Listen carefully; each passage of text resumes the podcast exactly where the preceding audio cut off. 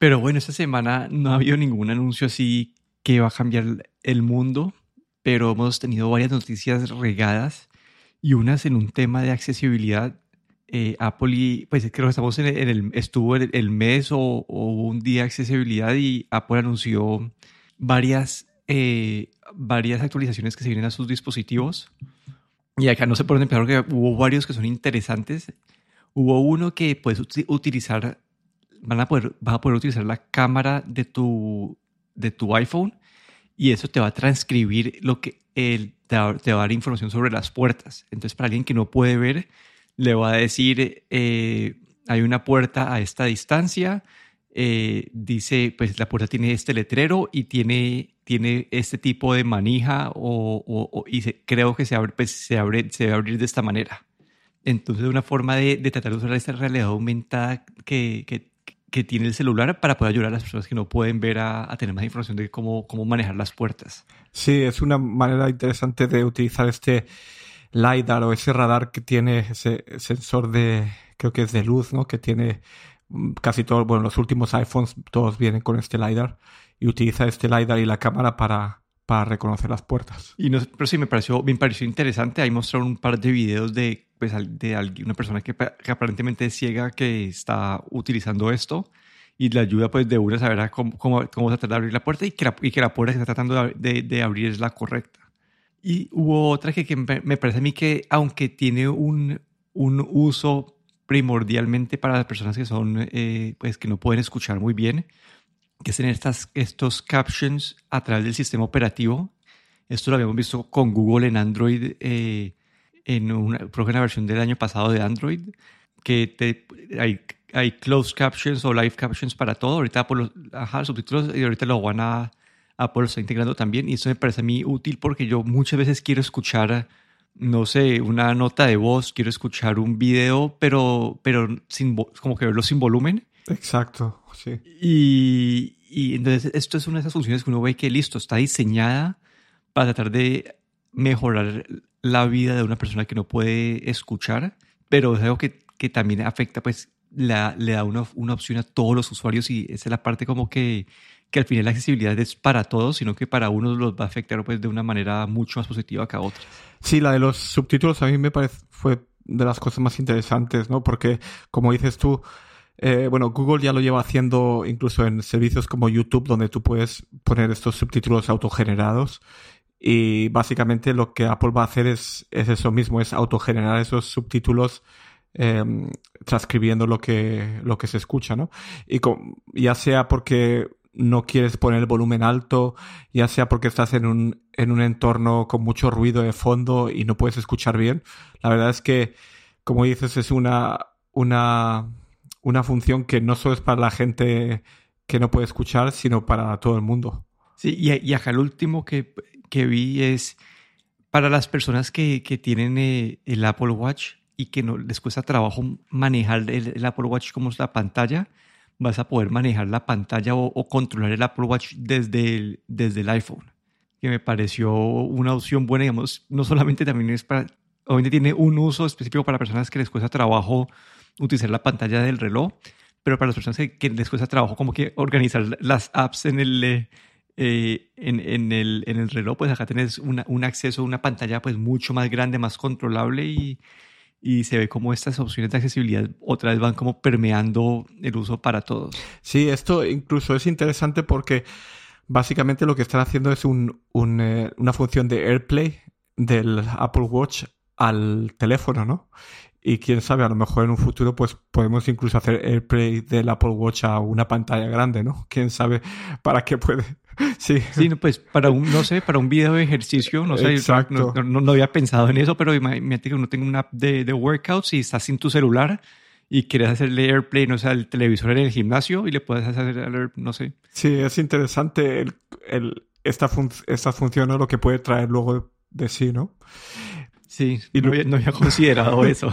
sí, es que vi cuando vi el screenshot en la pantalla y todo, era básicamente como estaban haciendo, como en la pantalla del iPhone veías la pantalla del, del Apple Watch, ¿no? Básicamente están haciendo un espejo del, del Apple Watch en, en, el, en el iPhone, ¿no? Y otra cosa también que mencionaron es esta funcionalidad que hay para escuchar sonidos, ¿no? Que el iPhone puede reconocer sonidos como de sirenas y otras cosas, ¿no? Y, están ampliando esta, esta función de, de escucha, ¿no? Del, del eh, iPhone. Y, por ejemplo, habían, eh, puedes incluso, creo que, eh, hacer tus propios sonidos, ¿no? Como, como customizarlo, ¿no? ¿Cómo se dice? Como... Sí. Sí, crear tu, un personalizado, los sonidos específicos. Exacto. y mencionaban, por ejemplo, el sonido de, de, la lavadora cuando acaba, ¿no? Por ejemplo, eh, podrías a lo mejor incluso crear un atajo en el que cuando la, la lavadora o el lavavajillas hace tres pitidos de acabar, pues el iPhone te podría mandar una notificación o vibrar o hacer algo, ¿no? Y la verdad es que también es algo que, aunque no tengas problemas de, de audición, pues podría ser interesante, ¿no? Para utilizarlo para cualquier persona. Sí, ese no lo, había visto, pero también está interesante esos usos. Pero sí, es, son todas estas aplicaciones que, sí, como que están, están hechas y Apple le mete mucho esfuerzo a este área. Como que es algo que, que, que, representativamente a ellos, por cada dólar que invierten ahí, seguro no le genera esa misma cantidad de dólares de, de, de ingresos incrementales pero es como que es una área donde uno puede decir que Apple está haciendo un bien para la humanidad de cierta manera. Sí, además no es solo para esa gente con problemas de, accesibilidad, sino que son funciones que cualquier persona, a cualquier persona le pueden venir bien. Y hablando de accesibilidad, no solamente hubo anuncios de Apple de software, sino que Microsoft también anunció un mouse adaptivo. No sé si vos también miraste más detalle que yo, no sé qué pensaste vos. Pues a, a, mí me pareció muy interesante, ¿no? Eh, anunció este ratón, este mouse que adaptativo, como dices tú, luego una especie de botón gigante, bueno, con una serie de sensores también, y luego otro aparato que se conecta con Bluetooth y al que le puedes eh, conectar cualquier tipo de periféricos mientras utilicen un estándar, creo que de una clavija de 3.5 milímetros, ¿no? La verdad es que, eh, así empezando por el ratón, es un ratón que es una, un ratón como una pieza, un ratón cuadrado muy pequeño al que se le puede, eh, se le puede acoplar accesorios. Un accesorio para hacer la curva del ratón más o menos curvo el ratón, eh, hacerlo plano, eh, hacerlo para diestros, para, para, para gente zurda también, para poder, le cambias este acoplador y tienes un ratón más cómodo para la gente zurda, ¿no? Le vuelves a cambiar y lo tienes para la gente diestra. Y esto en el ratón, ¿no? Y también si le quitas todos los accesorios, se queda un ratón pequeñísimo y muy plano, ¿no? Que puede, no solo para gente con problemas de, movilidad, puede ser más práctico el, no tener esa curva, ¿no? Pero también hace que sea un ratón muy pequeño y muy portátil. Ese me pareció bastante interesante, ¿no? Sí, y también, ¿no? y, que, y que tienen pues todas estas partes de, de... También es como estos D-pads o estos joysticks que puedes cambiar la parte de arriba a la, a la forma que se adapte más a vos y muestra también ejemplos de que vos puedes hacer un 3D printing de, de, la parte de control para la, la, la, forma que, pues la, es decir, la figura que más se, que te ayuda a vos a, pues, sí, que se adapte para tus, para tus, para tus necesidades.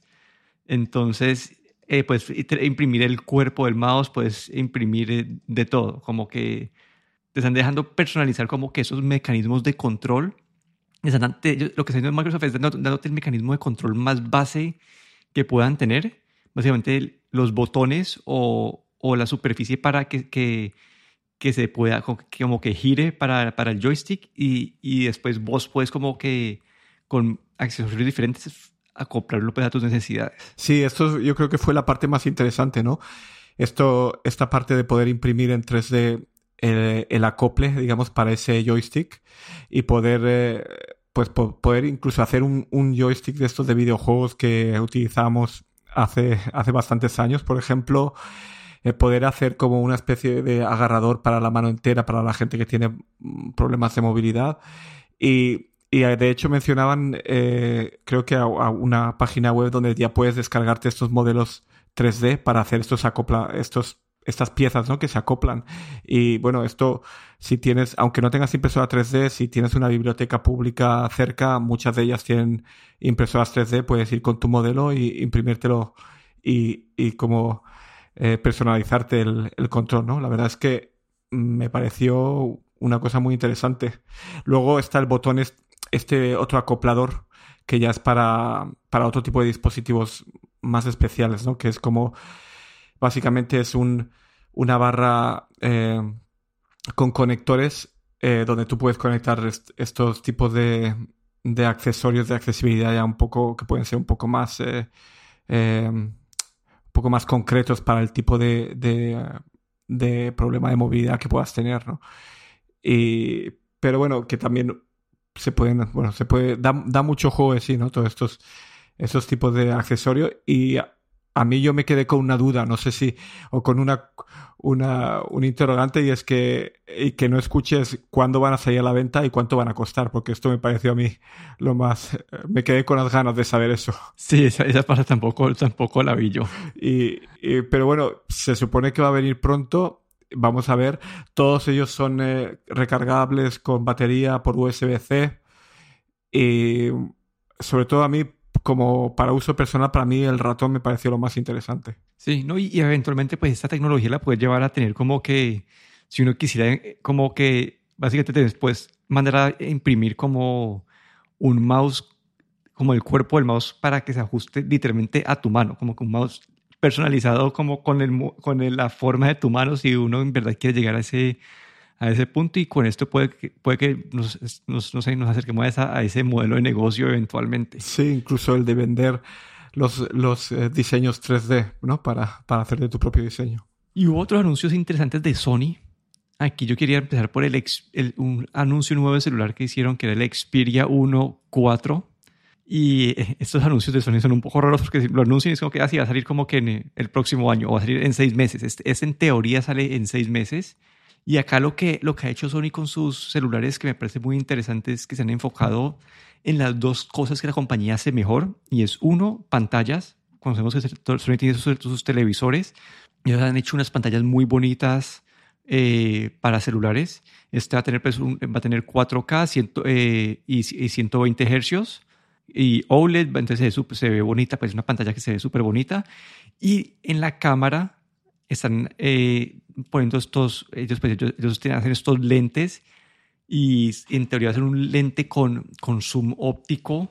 Dice que va a ser el primer lente con zoom óptico de 85, 125 milímetros en un celular. Obviamente toca esperar a ver las reseñas de, este, de, esto, a ver qué, en verdad qué, qué, qué diferencias causa. Y también cabe mencionar que al final Sony muchas veces le vende estos lentes y estos sensores a, a otras compañías, entonces podemos ver eso tal vez poco a poco se va a ir viendo en otros celulares. Entonces, no sé, acá creo que los, las, las funciones a resaltar creo que son la pantalla y, y, estas cámaras que en teoría van a, pues sí, que van a, van a poder ofrecerte más. Y, ah, bueno, y, además de eso, Sony también se enfoca mucho en la aplicación de la cámara en sí y que va a tener funciones como lo de detección de, de, de, pues de los ojos que estén abiertos, eh, cámara pues eh, slow motion, un resto de esas funciones que uno ve en las cámaras pues grandes de Sony hoy en día. La verdad es que Sony hace unos celulares muy buenos, ¿no? Eh, como tú dices, la, con una pantalla con HDR a 120 Hz, OLED, esas pantallas buenísimas, 4K en 6.5 pulgadas, las cámaras con ese zoom que habría que ver. Y otra cosa que dices tú es que, claro, esos sensores que utilizan normalmente luego llegan a todos los teléfonos. Yo creo, no sé si eh, ese sensor eh, que las, las, tres cámaras que tiene, una de 16 milímetros, milímetros, 24 y luego la de zoom, tienen 12 megapíxeles. No sé si se, se, se quedan un poco cortos, ¿no? Para un teléfono que, que han dicho que va a salir en septiembre. Y cuando sabemos que en septiembre, octubre va a haber, va a llegar también el nuevo iPhone y es, hay rumores ya de, de, cámaras de, creo que eran 24 megapíxeles, ¿no? En, la versión Pro. Sí, 48, creo 48. que ellos. Entonces, no sé, eh, anunciarlo, primero anunciarlo tan temprano y luego estos anuncios que hace Sony que, que a veces ni te enteras, ¿no? De que han anunciado un teléfono nuevo, no sé, no tienen, tienen un marketing que no sé si tienen a lo mejor tienen un mercado muy específico al que van dirigidos y no es, no es un mercado masivo y tal vez pues con ese mercado ellos tienen suficiente. Pero bueno, son, son teléfonos de muy buena calidad, pero no llegan, yo creo que no, no llegan a cuajar entre, entre el, público masivo. Y también, claro, con un precio, he leído que creo 1.600 dólares, claro. Sí, uno en este rango de precios solamente vemos los doblables, entonces está un poco, pues, el, el precio está alto. Eh, toca esperar a ver que la cámara en verdad entregue eso. Lo que sí es de los megapíxeles ahí, creo que no es tan representativo decir los 48, porque lo que hacen esas, las otras compañías es tiene esta cámara de 48 megapíxeles y lo que hacen es usan esos megapíxeles para tratar de darle más, más eh, como sharpness o más foco a la, y la convierte al final. El output de la foto es 12 megapíxeles. Hacen lo que es como que el pixel binning que después convierten pues cada 4 píxeles en uno en la foto y la foto al final queda de 2. Entonces aquí puede ser que lo que las otras compañías están haciendo a través de software, de tratar de usar esos algoritmos para para que la foto se vea pues mejor. Ellos puede que con estos sensores y, lentes puedan lograr una, una, mejor foto sin necesidad de tener esos 48 megapíxeles.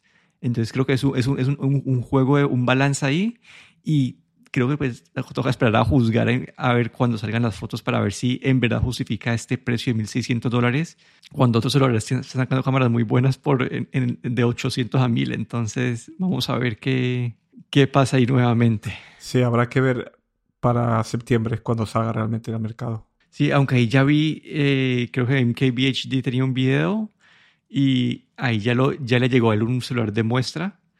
No sé si vaya a ser un, un, un hands-on, un review antes de tiempo o, o si no, no, sí, o, o, qué va a pasar, pero sí me da mucha curiosidad qué va a pasar con esta cámara. Y no solamente anunció esto Sony, sino que también anunció unos audífonos nuevos. Se llaman los Sony Linkbots S. Y son estos audífonos que están como en la, en la mitad de su gama, están por debajo de estos WF1000XM4, como es eso? esos, nombres. complejos, que, que es su, sus audífonos inalámbricos independientes, no, no, los de que van sobre la cabeza, sino que los que van en, dentro de la oreja. Esos son como su, su flagship, son básicamente casi que el mejor, es como que el estándar de la industria en cuanto a ese tipo de audífonos. Y estos costan como que casi 300 dólares. Entonces, eso lo están, sacando por, por, eh, por 180 dólares. Es decir, que está como pues, casi que 100 dólares menos que los otros. Y están un poco por encima de, de, de otros audífonos que ellos tienen, que eran como que los SP800 y todo esto.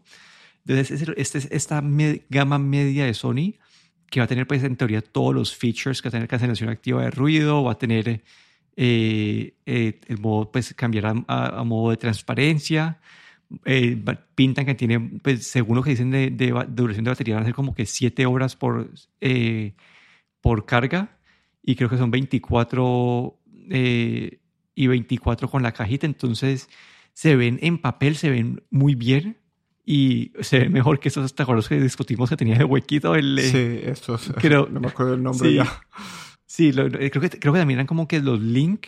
Sí. Sino que creo que esos, esos otros Link bots que sacaron eh, eran un poco, pues creo que esto tal vez va a dañar un poco la, la, la imagen o, de estos porque la gente se ha confundido. Para mí los Link bots eran los, los, de los de huequito y ahorita los Link bots ese no tienen huequito, entonces no, no, sí, me parece un poquito confuso en... Eh, no, es que la, la batería, estos Link ese son 6 horas eh, frente a las 8 horas de los M4 y luego con la cajita son 20 horas y los M4 tienen 24 horas. Lo que todavía, eh, no sé si sabes cuál es la diferencia realmente entre los M4 y estos Link S. No, no sé eh, ¿dónde, ¿dónde, queda cada uno? ¿Qué, qué diferencia hay? ¿Qué le hace al, al, al, M4 ser mejor? Sí, yo creo que al final va a ser como calidad de sonido, como que seguro va a tener mejores parlantes y, mejor y van, a, van a tener más. Creo que los M4 tienen como que más audífonos y todo eso para, no, eh, micrófonos para poder hacer mejor cancelación de ruido. Entonces mi, mi, teoría es que está por ahí. Entonces, pero no sé, toca ver eh, Sí, no sé, no, sé bien cuál. Yo creo que será al final un poco de la calidad de, de sonido la diferencia. Sí, no sé por qué tiene esta, esta gama WF1000XM, que es como su insignia, ¿no? Pero habrá que ver porque los dos tienen cancelación de sonido, qué diferencia hay entre uno y otro, ¿no? Porque en precio son 100 dólares de diferencia, ¿no? Es bastante, bastante diferencia entre los dos, pero bueno, los, en, hoja, en papel, aparte de la batería que tiene un poco menos, eh, ofrecen eh, especificaciones bastante parecidas, aunque siempre dicen que los M4 son los tienen el mejor sonido, pero bueno, habrá que ver también qué diferencia hay realmente en el mundo real, ¿no?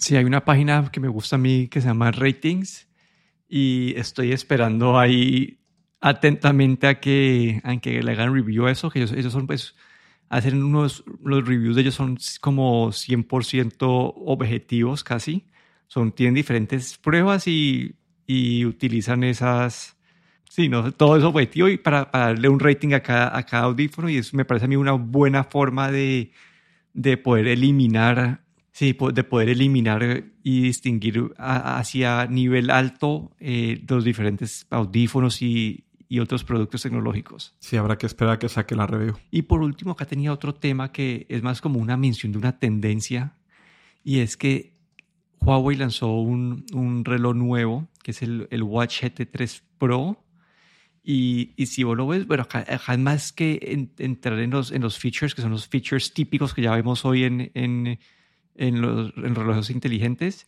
pero es el diseño y todo es, es, está haciendo un diseño mucho más cercano a un reloj tradicional. Y si ves el WeThings ScanWatch Horizon, es otra vez un reloj que tiene esta, esta imagen de los, de los Ocean Divers, esos que, esta, esta estos los, que tenía James Bond típicos en, en, las películas. Tienen un diseño pues eh, parecido a ese. Obviamente los Whittings son mucho más, es un reloj más híbrido, es como en gran parte análogo y es cuando tiene una, una mini pantallita para, para un, cierta información, pero los Whittings están más diseñados para estar usados junto a un celular. Y no sé, más para, no sé de qué te parece esta tendencia, esos relojes como ya mucho más... Sí, más clásicos yo diría. Es como, sí, es para esa gente que quiere tener un smartwatch pero no quiere que parezca un smartwatch. Porque hoy en día, pues, eh, los, sobre la mayoría de smartwatch que, que hay en el mercado, pues se ven, ya sea el Apple Watch o de Samsung, pues se ven que son, eh, digamos, eh, aparatos eléctricos, digamos, no son, eh, se, se, ve que no es un reloj tradicional. Y estos diseños, pues, básicamente lo que hacen es, es, traer ese diseño de un reloj clásico a un smartwatch. Como dices tú, el Huawei es un, un smartwatch, digamos, a toda regla, ¿no? Con una pantalla que es una pantalla circular, OLED, que puede ser, bueno, que básicamente utiliza el sistema operativo de Huawei y con todo lo que son aplicaciones, todo esto. Y el WeThings, que siempre ha tenido como un, un, eh, un acercamiento diferente a lo que es eh, el smartwatch, está más dedicado a lo que es eh, salud. Y básicamente es un reloj clásico y tiene una, una, mini pantalla, digamos, un circulito pequeño, que es dentro de la esfera del reloj, como una pequeña, una mini esfera o una complicación, como le llama Apple, que es la, pantalla, una pantalla OLED blanco y negro con funciones eh, básicas de notificaciones y de y para controlar eh, pulsaciones y electrocardiograma, bueno, y la parte de, de, fitness. Pero sí, es, es una tendencia, yo creo, porque hay gente que quiere tener un smartwatch, pero no quiere que parezca un smartwatch, ¿no? Y la verdad es que es interesante ver estos, estos modelos, ¿no? Porque sabemos que, por ejemplo, Apple, una vez hace su diseño insignia, no va a cambiar y Apple no quiere que parezca un reloj tradicional, ¿no? Y por lo menos hay otras empresas, pues, que para ese público, pues, por lo menos está dando esta opción. Sí, ahí lo único que yo estoy un poco de acuerdo con lo de Apple, porque digamos, yo no me veo con un reloj de estos así tan clásico haciendo ejercicio. No sé, como que siento que Apple encontró un balance entre volverlo un reloj del día a día, pero que también puedes utilizar para hacer ejercicio y no se ve fuera de sitio en ninguno de los dos lugares. Entonces creo que ese fue un balance que, encontró con ese diseño. Y digamos el que vimos la semana pasada de, Google también siento que un diseño que no es tan, que también logra este, este, alcanza este balance de no ser 100% deportivo ni 100% elegante, sino que te deja utilizarlo en varios escenarios sin, eh, Sí, no sé, como que yo con estos relojes así como de, de, cadenas de metal y todo eso no me veo haciendo ejercicio. Sí, además, eh, la, claro, Apple eh, con las eh, con las correas intercambiables te da mucho juego, ¿no? Le puedes poner una correa metálica y parece un reloj más formal, le puedes poner una correa de, de silicona y, y, se puede utilizar para hacer deporte. Y la verdad es que lo que sí que es muy, muy icónico el diseño, ¿no? Sabes, todo el mundo cuando lo ve sabe que es un Apple Watch, ¿no? Y sí, por, por una, una, cosa por mencionar, ¿vos te acuerdas de Google Plus? ¿No te ah, sí, Google Plus, uff, hace años.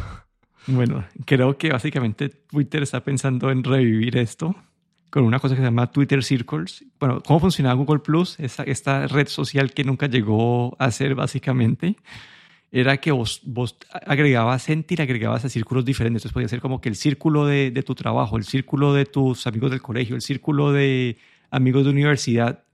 Y a cada uno vos, vos escogías qué contenido compartías con cada uno de estos grupos.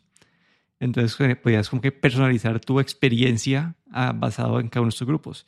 Y Twitter está tratando de hacer lo mismo, como que poder personalizar eso. Entonces vos puedes ser como que a tus amigos, no sé, a tus amigos que le usan tecnología, entonces les compartís posts de tecnología en Twitter o, a la gente que le usa la política eso, a la gente que no sé, que no sé, ahí puedes hacer eso.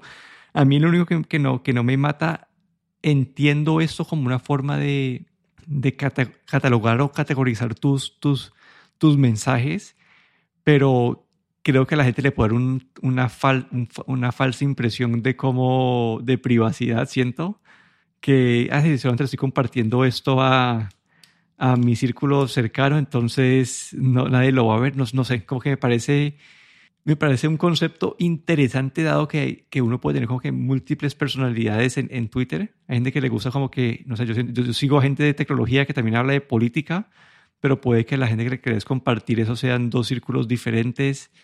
No sé, pero no, no sé qué, no, qué, qué pensás de esta, de esta idea de, de los círculos. Yo la veo un poco confusa, ¿no? Porque Twitter tiene como... El, tiene cosas bastante... Ya tiene lo que son ese, es primero la parte de seguidores y luego la de listas.